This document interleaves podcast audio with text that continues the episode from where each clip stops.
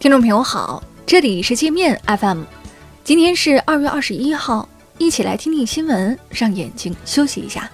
首先，我们来关注国内方面的消息。据科技部消息，新冠肺炎疫苗预计最快会在四月下旬左右申报临床试验。国资委副秘书长赵世堂此前曾说，武汉、北京等地正在紧锣密鼓推进疫苗研发。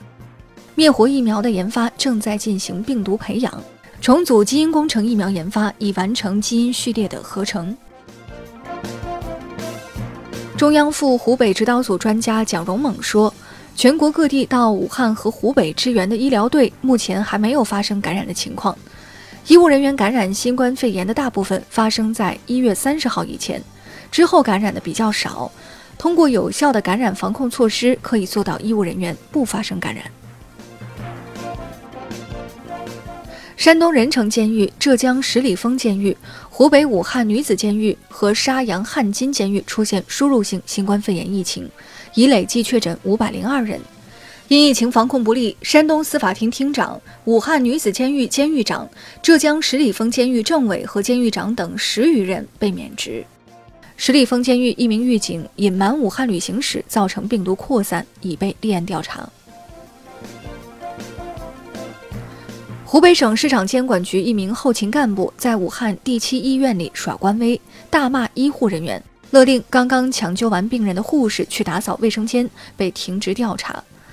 武汉第七医院是肺炎患者定点收治医院，医护人员长期超负荷工作，恳请轻症患者们体谅体谅医生护士，力所能及的帮他们减轻点负担。青海今天实现新冠肺炎疫情清零，十八名确诊患者已全部治愈出院，成为西藏之后全国第二个没有再治确诊患者的省区。青海从本月五号开始，至今没有出现新增病例。西藏唯一一名患者本月十二号治愈出院后，当地也没有再出现新增病例。河南省副省长徐光严重违纪违法，被双开。中纪委通报说。徐光同不法企业主大搞权钱交易，以权谋私，收受巨额财物，对党不忠诚、不老实，长期沉迷于迷信活动。尽管遭到美国不断抹黑，华为的 5G 市场仍在稳步成长。据华为公布的最新数据，华为已在全球获得91个 5G 商用合同，其中47个来自欧洲，超过总合同数的一半。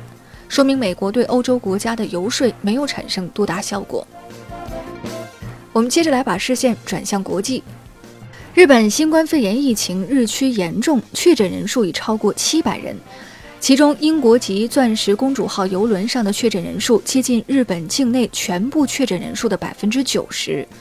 中国已向日本无偿捐赠了一批日方急需的核酸检测试剂盒。英国政客则趁火打劫，试图借助疫情抢走日本的奥运主办权。伦敦保守党市长候选人说：“如果日本不能有效控制疫情，伦敦愿意挺身而出，接替东京举办今年的奥运会。”舆论批评英国政客见利忘义，对有利可图的奥运会挺身而出，对钻石公主号事件却漠不关心。韩国疫情也在明显上升，确诊患者已增加到两百多人。医院首次出现集体感染，海陆空三军部队也出现了确诊病例。韩国疫情突然爆发，跟一个号称百毒不侵的邪教组织有关。该教会几天前组织上千信徒扎堆做礼拜，已造成八十多人感染确诊。乌克兰政府将从武汉接回的七十二名该国公民集中安置到一个医疗中心隔离观察，遭当地居民暴力抗拒。数百居民封堵道路，纵火打砸车队，与警察打斗。